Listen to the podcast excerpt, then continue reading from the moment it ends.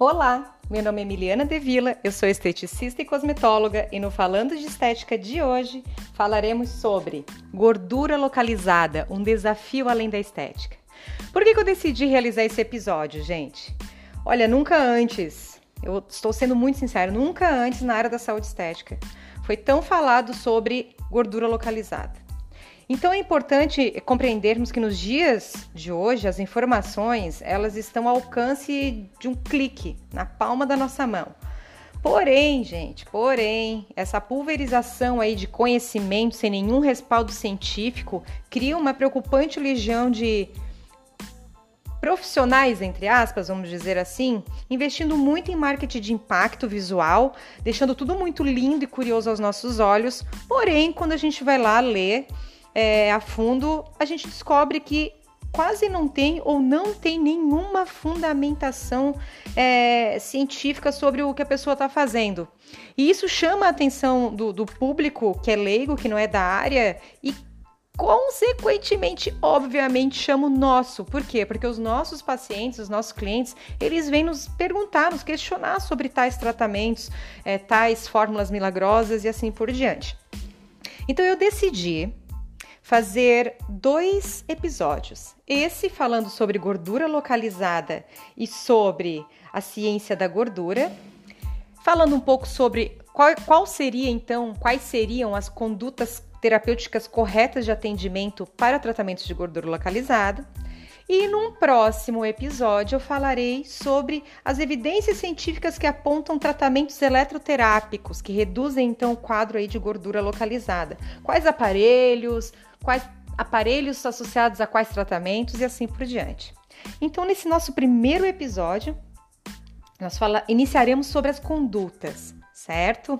Então, qual seria ou quais seriam as condutas ideais para o atendimento de avaliação consulta sobre, uma, é, sobre a gordura localizada para uma pessoa que nos procura com a queixa de gordura localizada. Então, a primeira coisa, gente, é a avaliação né? A avaliação que eu digo por parte do profissional. Por quê? Porque gordura localizada, gente, não é sobrepeso e muito menos obesidade, tá? Quando nós trabalhamos gordura localizada, nós trabalhamos aquela gordura persistente num corpo saudável que está dentro do seu IMC, que é o seu índice de massa corpórea, só que tem acúmulo de gordura em algumas regiões. Então, cabe a profissional diferenciar através de muito conhecimento, tá? Porque nós precisamos de uma quantidade X de centímetros de gordura para poder realizar alguns procedimentos. Segundo passo seria então a nossa consulta estética. Nessa consulta estética é onde nós investigamos hábitos, gatilhos, o real motivo da queixa do nosso paciente, do nosso cliente. Por quê? Porque, gente, se coloque no nosso lugar como profissionais. Uma coisa é você, cliente, chegar já autodiagnosticado de casa pelo que vê no espelho, achando que tudo aquilo ali é gordura, ou que tudo aquilo ali é celulite, ou geloide e assim por diante. Outra coisa é nós avaliarmos, avaliarmos vocês dentro dos conceitos da fisiologia e da anatomia e fazermos então assim uma avaliação correta do quadro de gordura localizada.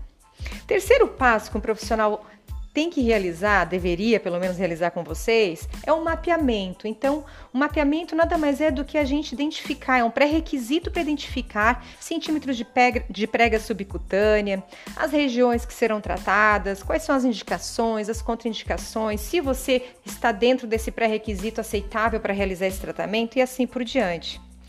O quarto passo, que eu acho para mim, se não o mais importante, um dos mais, né? Para mim todos são, mas esse eu foco bastante, é a abordagem multiprofissional, que eu gosto de chamar de estética integrativa. Por quê? Porque nenhuma esteticista deveria iniciar um tratamento para gordura localizada sem o acompanhamento alimentar é, de um profissional da área nutricional. Pelo menos deveria ser assim, porque nós não emagrecemos ninguém.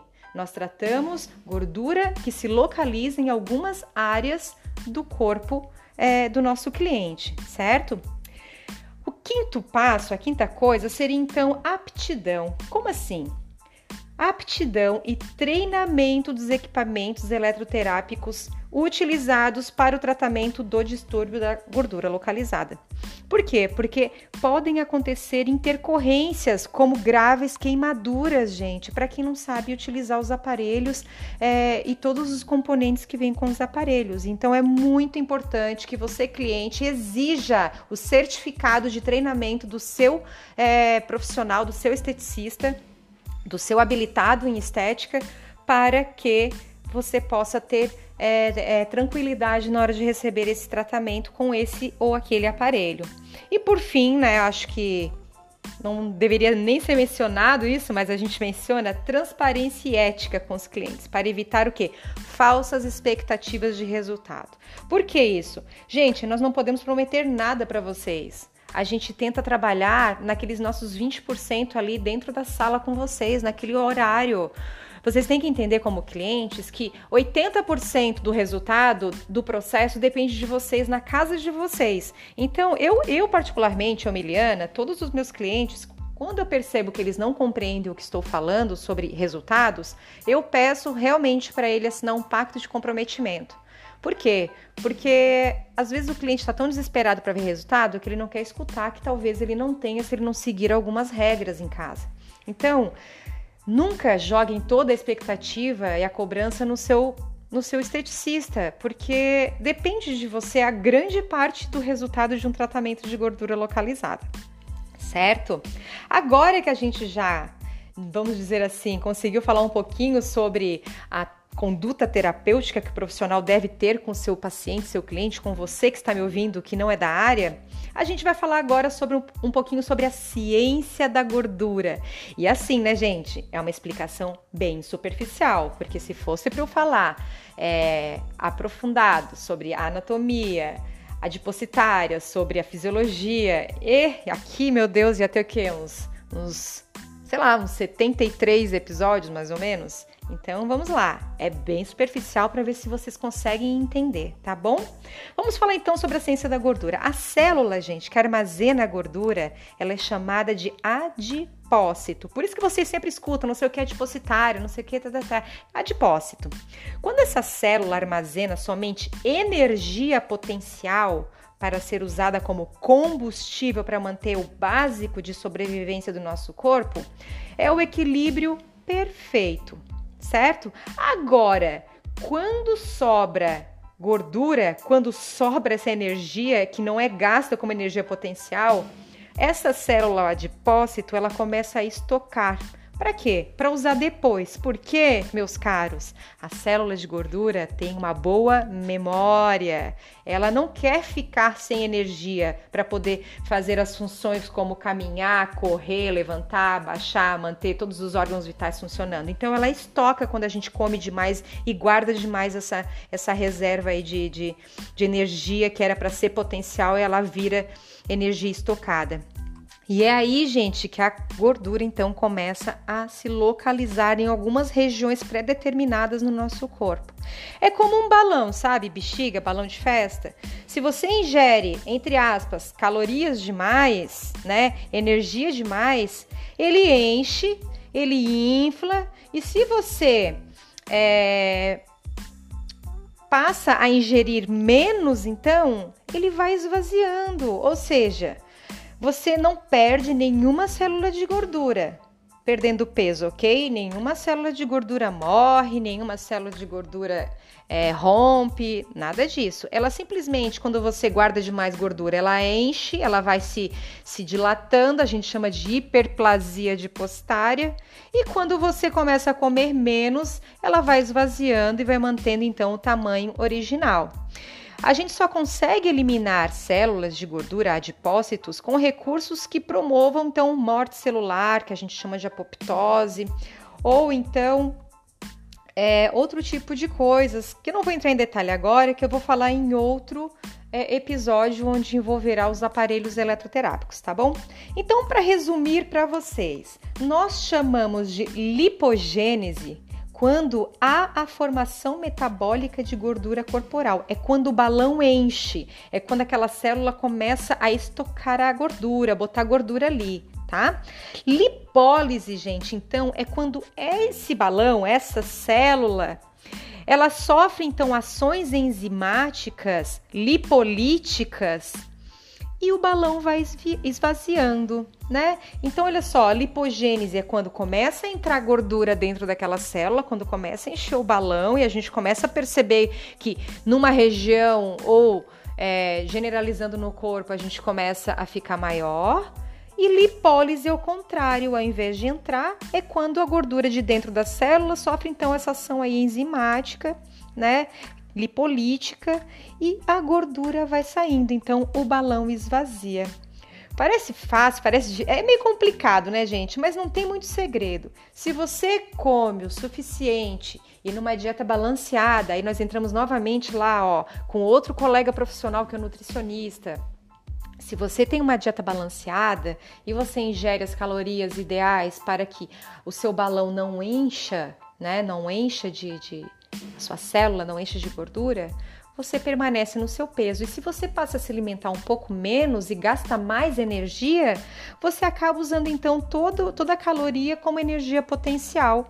Então, o balãozinho, a célula de gordura vai esvaziando, tá? Por que, que eu, então, falando sobre isso, por que, que é tão importante um profissional que saiba fazer a conduta terapêutica correta? Porque de nada adiantará você pagar um tratamento de seis, oito sessões com a sua profissional, com a sua esteticista, ela tentar fazer essa lipólise ou até tentar fazer outros meios, como a apoptose, morte celular com outro aparelho, com outro tipo de tratamento, e você, quando começa a ver os resultados, começa a comer mais porque pensa: não, ah, ela tá dando jeito, então agora eu posso dar uma deslizada. Ou você continua comendo a mesma coisa que mantém aquelas células cheias e espera que o tratamento fique esvaziando para você. A lei da compensação, a esteticista tira e eu encho, ela tira e eu encho. Isso não vai mudar muito o quadro estético, no caso inestético de você. Então, meus amores, quando a gente fala em ciência da gordura, a gente primeiramente aprende sobre a lipogênese e a lipólise. E quando a gente fala sobre gordura localizada, a gente tem que se preocupar bastante, sim, com a conduta terapêutica do profissional que irá atender a gente e que irá atender vocês, tá bom? No próximo episódio eu trago para vocês alguns recursos eletroterápicos, princípios ativos e tudo que possa ajudar e resolver nos tratamentos estéticos para gordura localizada. E lembrando, gente, é um desafio além da estética perder gordura localizada, tá? Então não depende só do profissional e depende sim, muito sim, da força de vontade e da, digamos, do, do do pacto, do comprometimento que você terá com você mesma e com o dinheiro que você gasta com os profissionais e os tratamentos, tá bom? Eu vou colocar lá no post no meu Instagram a chamada para esse episódio. Colocarei lá também todas as referências dos lugares de onde eu tirei para a pesquisa, né, a leitura que eu faço sempre antes para poder gravar esses episódios para vocês. E se vocês tiverem dúvidas, dicas de temas, me manda, me envia um direct lá no arroba Miliana de Vila Consultorias. Beijos e até a próxima!